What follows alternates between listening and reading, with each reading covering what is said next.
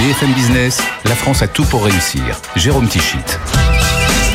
Bonjour, bonjour et bienvenue dans la France à tout pour réussir. Chaque semaine, chaque week-end, vous le savez, un concentré d'économie positive sur BFM Business. Et au sommaire cette semaine, eh bien, des entreprises et des entrepreneurs, des hommes et des femmes qui nous veulent du bien. Nous parlerons notamment de l'entrée en bourse de Good Smart Sphinx, la société de boissons de bien-être dont l'ambassadeur et le directeur général délégué n'est autre que Tony Parker. Nous évoquerons également 900 Care, une start-up qui commercialise des produits écologiques pour la salle de bain. 900 Care a été sélectionné par Impact France comme une des possibles futures licornes vertes tricolores. Enfin, on va rester dans le domaine de la salle de bain avec une belle histoire entrepreneuriale et familiale. C'est Benenota qui fête ses deux ans d'existence en ce mois de septembre. Benenota, c'est donc du linge et des accessoires de bain made in Loire-Atlantique. Et ces deux cofondatrices sont nos invités aujourd'hui. Avec moi en plateau, Margot Rallier. Et donc en visio dans la région de Nantes, Martine Qui n'est autre que la grand-mère de Margot. Alors donc l'inflation, la croissance moins forte que prévu, les prévisions pessimistes pour 2023, il faut le reconnaître, difficile d'être positif en cette rentrée sur le plan économique. Vous ajoutez à cela un monde désormais sans la reine d'Angleterre. Et pourtant, eh bien, on va continuer à être optimiste dans cette émission. Et on va commencer avec Tony Parker qui a réussi avec succès euh, sa transformation en businessman. Ces dernières années, il y avait déjà le vin, l'immobilier, la station de sport d'hiver de Villard-de-Lans, sans oublier sa casquette de président de l'Asvel, le club de basket de Lyon. Eh bien, depuis quelques mois en plus, l'ex-basketteur a pris part à l'aventure Smart Good Sphinx, une gamme de boissons de bien-être créée il y a plusieurs années par l'entrepreneur Serge Bueno. On est là dans l'économie bienveillante puisque un quart du chiffre d'affaires est reversé à des causes qui tiennent à cœur aux deux dirigeants. Alors, on va les écouter tous les deux. Tout d'abord, Tony Parker. Il était l'invité de Guillaume Paul dans Good Evening Business. C'était quelques heures après l'introduction en bourse de Smart Good Sphinx à Euronext Paris. On l'écoute. C'était un grand jour. Hein. C'est pas tous les jours qu'on va qu'on va à la bourse, qu'on a une société cotée en bourse. Donc c'était vraiment un, un, honneur et une super expérience euh, d'être là-bas ce matin et de, de faire la cloche. Euh, c'était c'était super. Ouais. Et euh, c'est pas tous les jours que tu peux investir dans un projet où tu peux vraiment avoir un impact euh, sur la société, euh, d'avoir voilà une différente façon de, de comment on vit. Et euh, c'est une boisson de bien-être qui est bon pour soi, mais qui est bon aussi pour l'environnement et qui ouais. est bon pour euh, les autres. Euh, parce que justement, euh, avec euh, ce qu'on va reverser, les, les, les 25% de notre chiffre d'affaires, oui. on veut vraiment avoir un impact sur des, des, on va dire, trouver des solutions euh, pour aider les aînés, aider pour l'égalité homme-femme et aider pour l'éducation. Des, des, causes qui me tiennent à cœur, qui nous tiennent à cœur avec Serge. Et donc c'est pour ça que j'ai été euh, ravi euh, de, de, me lancer dans cette aventure. On rappelle le principe, hein, 25% de, de, vos bénéfices ou du chiffre d'affaires Chiffre d'affaires. 25% du chiffre d'affaires reversés à des offres. Alors des offres, des offres. On parlait de décrochage scolaire tout à l'heure avec euh, Tony. Il y a aussi le maintien à domicile des aînés. Il y a beaucoup de causes comme exactement, ça. Exactement, voilà, exactement. Et en fait, on a une équation très simple, ouais. c'est consommation égale protection consommation égale, égale protection. protection. Un modèle complètement nouveau.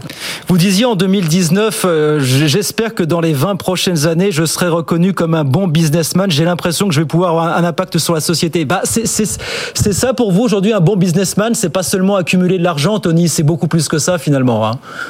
Bah, j'essaye. Je, je, je, pense que être un bon businessman, si, si tu peux en même temps euh, avoir un impact sur la société et, et, faire des bonnes choses et changer la vie des gens. Euh, moi, c'est ce que j'ai envie de faire maintenant. J'ai envie de, de, redonner à mon pays à travers mes investissements dans, dans mes clubs de basket ou ouais. à travers l'éducation avec mon académie. Et là, Smart Good Things euh, euh, remplit toutes les cases. J'ai l'impression que je suis un, bâtisseur. J'adore construire des, des, des, projets. Et donc là, j'ai vraiment la chance euh, d'avoir tous ces businessmen qui m'ont aidé. C'est comme euh, le sport de haut niveau, faut être bien accompagné, Tony. C'est un petit peu pareil. Il y a des valeurs communes finalement. Bah, ça tombe bien parce que je, je viens d'un sport d'équipe. Donc oui. je sais que tout le monde est important dans l'équipe. Euh, L'union fait la force. J'ai toujours cru en ça. Il faut savoir fédérer et, et, et voilà, quand, pour faire des, des, gros projets, il faut avoir une très très bonne équipe, il faut être bien entouré. Et puis dans l'actualité de ce début septembre également, les excellents résultats de l'armateur français CMA-CGM avec des trimestriels qui ont doublé en un an sur le T2 à 7,6 milliards d'euros. Le groupe marseillais, désormais euh, troisième armateur mondial, a vu son activité grimper en flèche pendant la crise Covid. Et comme bien d'autres groupes, eh bien CMA-CGM veut verdir son image en consacrant un milliard et demi de dollars à la décarbonation de ses activités. Les détails avec Nathan Cocampo. Avec ce fonds d'1,5 milliard d'euros et une équipe dédiée, CMA-CGM veut transformer sa flotte et proposer des solutions de mobilité à faible émission dans toutes ses activités, sur terre, dans les airs et sur l'eau. L'objectif affiché, c'est d'atteindre la neutralité carbone en 2050. Face à l'urgence climatique, dit le patron du groupe, il est de notre devoir de redoubler d'efforts. D'abord, il mise sur la production et l'utilisation de carburants alternatifs, GNL, biométhane, méthanol décarboné, avec des projets similaires au projet Salamandre, qui devrait produire 11 000 tonnes de biométhane par an en 2026. L'hydrogène sera aussi central avec le développement d'un cargo propulsé à hydrogène liquide pour effectuer des liaisons régionales. CMA-CGM compte faire travailler grandes entreprises, PME et start-up sur ces enjeux. Il compte aussi décarboner ses quelques 50 terminaux portuaires et 700 entrepôts avec la multiplication de panneaux solaires et d'éoliennes. Seva Logistique, filiale du géant mondial, souhaite d'ailleurs couvrir 100% de ses besoins électriques en énergie propre d'ici 3 ans. Et dans la lignée des recommandations du gouvernement, CMA-CGM prévoit de réduire de 10% sa consommation d'énergie en France cet hiver. Décarboner, le mot est donc désormais euh, dans toutes les bouches, à tous les esprits de toutes les entreprises. Encore un exemple avec Troupi, une start-up qui a commencé en 2018 avec une gamme de scooters thermiques partagés et qui est donc passée aux scooters électriques partagés grâce notamment à un partenariat avec euh, l'équipementier et le constructeur euh, Yamaha. Récemment, Troupi a annoncé une levée de 10 millions d'euros pour poursuivre son développement. François Ollinger était venu en parler cet été à Stéphane Pedrazzi. On a la chance de, boucler un tour de, financement à hauteur de 10 millions d'euros. On fait rentrer euh, notamment Motul, qui est une entreprise euh, iconique du monde de l'automobile. Donc c'est le leader mondial des huiles et lubrifiants dans les moteurs, mais c'est également un réseau mondial et c'est également aussi une entreprise qui investit énormément dans les startups. Et elle, elle va nous permettre de nous développer à la fois en France, à la fois en Europe, sur les scooters, mais aussi pourquoi pas demain sur d'autres formes de mobilité. Justement, quels sont vos projets de développement? Alors tout d'abord, on va concrétiser la France. On est aujourd'hui euh, parisien de cœur et donc on va se focaliser tout d'abord sur Paris. Mais demain, nous avons aussi l'ambition de nous développer en Europe via un modèle de franchise qui est unique en son genre. Et ça va nous permettre de très rapidement toucher les petites et les grandes villes euh, en Europe. Hum. Euh, par exemple? Aujourd'hui, est-ce que vous avez des priorités euh, par pays dans votre développement européen? Alors aujourd'hui, nous avons comme objectif clair toutes les grandes villes d'Europe, mais si on doit se focaliser sur des pays, effectivement, l'Allemagne, la Grande-Bretagne et l'Espagne sont euh, nos futurs objectifs. Là, c'est ambitieux. Est-ce que 10 millions d'euros, ça va suffire pour un tel plan de développement? Aujourd'hui, les 10 millions d'euros vont nous permettre d'asseoir notre projet parisien, c'est certain. Recruter, opérationnaliser, montrer qu'on est excellent dans ce qu'on fait et développer euh, des premières preuves de concept sur la partie franchise. Aller en chercher 10, 15, 20, 30, 50. Même les licornes, en tout cas les futures licornes, devront elles aussi être sobres. Le mouvement Impact France a identifié 10 startups qui pourront donc à terme devenir des licornes sobres. Parmi elles, il y a les vélos 15 dont on parle régulièrement dans cette émission, tout comme les ateliers de réparation Murphy ou encore l'eau Castali. Eh bien, c'est aussi le cas de 900 Care qui produit des articles écologiques de salle de bain. Alors, quel genre d'articles et qu'en pensent les investisseurs? Eh bien, ce sont des questions que Sandra Gandouin a posées au cofondateur de 900 Care Emery Grange. C'était dans 60 minutes business. Notre produit phare, c'est le gel douche. Dans un gel douche, il y a 80% d'eau. Nous, on vous envoie juste les ingrédients actifs. C'est à la forme de petits bâtonnets. Et vous avez juste à les insérer dans votre bouteille rechargeable. Mm. C'est vous qui rajoutez l'eau. Et comme ça, on transporte pas d'eau. Donc ça fait 7 fois moins d'émissions de CO2 qu'un gel douche de, grande surface. Mm. Et on arrête de jeter du plastique. Émeric Grange, est-ce que la sobriété séduit aujourd'hui les investisseurs? Alors aujourd'hui, euh, c'est vrai que chez les investisseurs, il y a toujours cette question de voilà, comment est-ce qu'on marie euh, la sobriété avec euh, bah, la rentabilité économique. nous, on a eu beaucoup de chance, c'est qu'en fait, notre modèle est vertueux sur les deux, les, deux points. On a parlé du gel douche. Ce gel douche, il n'y a pas d'eau. Donc il est voilà, pas, pas d'émissions de CO2, moins de plastique jeté mais aussi c'est beaucoup plus léger à transporter, donc beaucoup moins coûteux, ça passe en boîte aux lettres, et ça fait que par rapport à une euh, marque traditionnelle, on a des coûts d'expédition qui sont trois fois moins élevés. Mmh. Et ce qui a beaucoup euh, attiré les investisseurs chez nous, c'est à la fois le fait qu'on était à impact, mais aussi le fait qu'on avait un véritable avantage concurrentiel qui faisait qu'on pouvait vendre de manière profitable sur Internet, là où la majorité des marques d'hygiène ne peuvent pas à cause de leur base de coûts. Alors, il y a les levées de fonds dont vous parlez euh, tous les deux, effectivement, mais depuis quelques mois, on parle surtout de rentabilité. Est-ce que vous aussi, vous, vous êtes Bon, regardez dans cette euh, direction. Il n'y a pas que la levée de fonds euh, dans la vie des startups. Oui, évidemment. Enfin, le, but pour nous, c'est de devenir rentable à horizon euh, un an et demi, deux ans maximum. C'est quelque chose qui est, qui est, clé. Ça fait partie de la sobriété. C'est aussi, je pense, on a vécu une période d'excès avec des très grosses levées, beaucoup d'argent dépensé, beaucoup aussi de, de, enfin, beaucoup dépensé en marketing qui poussait un peu à la surconsommation. Je pense que maintenant, on est dans des temps un peu plus euh, sobres où euh, les investisseurs vont chercher aussi plus de rentabilité versus de la croissance. Et après, pour le genre d'entreprise qu'on développe, pour nous, c'est évident que c'est important d'avoir un modèle qui est, qui est vertueux et rentable rapidement. Pour terminer, vous, qu'est-ce qui vous manque, par exemple, pour devenir euh, licorne aujourd'hui? De la visibilité, des fonds?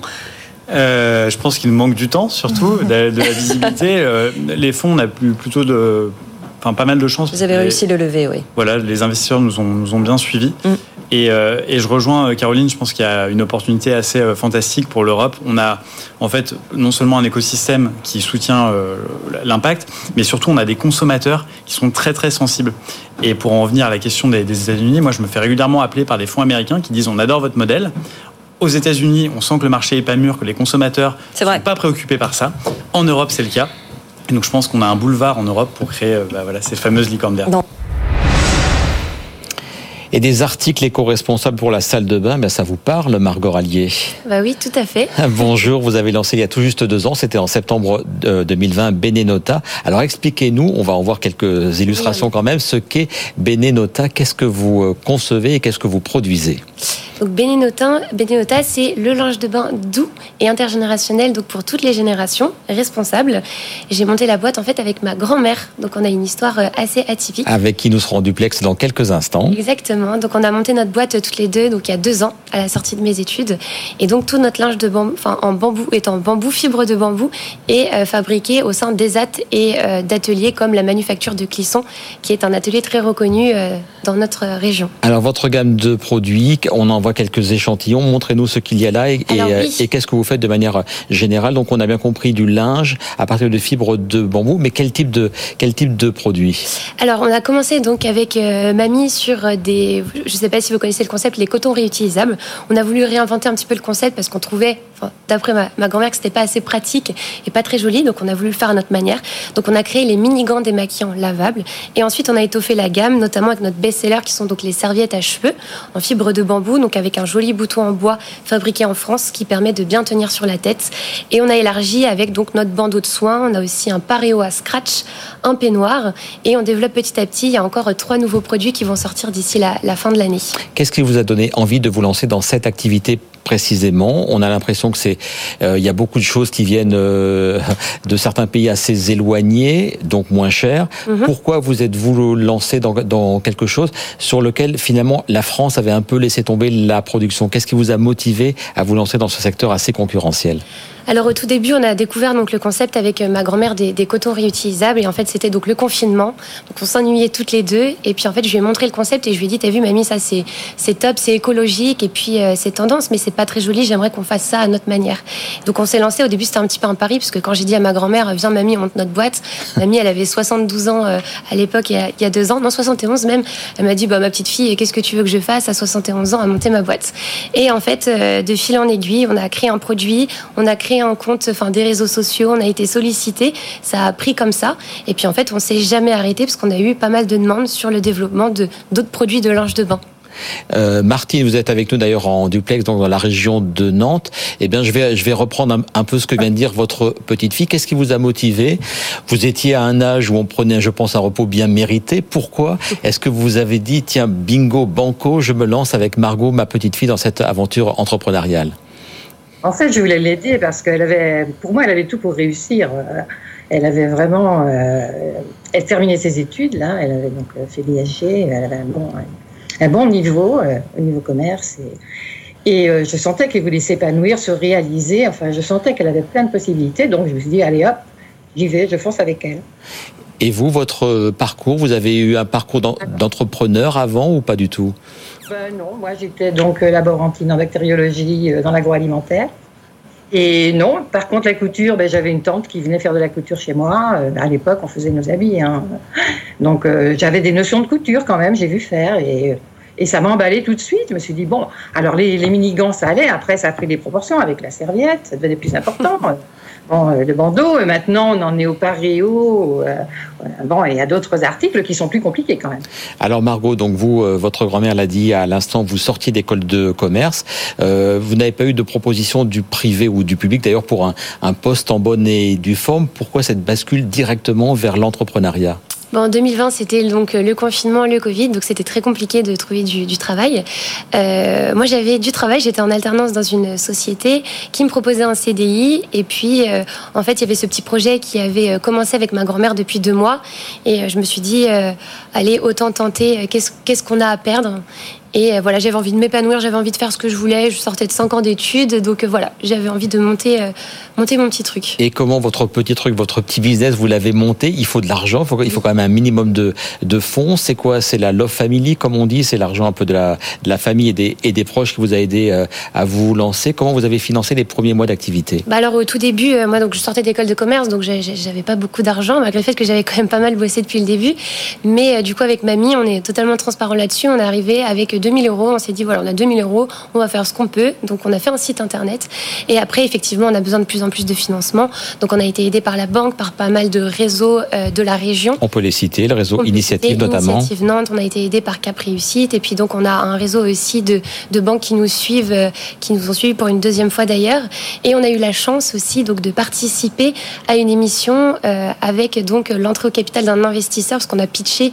on en vient, donc on, on va en voir quelques images. C'est qui va être on associé une émission de M6. Donc il fallait, euh, vous étiez devant des, euh, des entrepreneurs, des spécialistes aussi de l'investissement. Il fallait les convaincre. Vous, vous euh, souhaitiez ouvrir votre capital à hauteur de 10% contre 25 000 euros.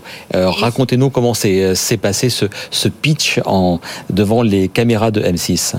Donc bah, c'était compliqué parce qu'on est sorti de notre zone de confort, surtout mamie qui n'avait pas du tout l'habitude de ce type de, de prestations. Donc c'est une, une super belle aventure. C'est très stressant parce qu'il bah, faut pitcher. On a deux minutes pour pitcher ou même moins. Et puis ensuite, on est trois quarts d'heure en fait avec les investisseurs, avec des questions-réponses beaucoup plus euh, pointues sur les chiffres, etc.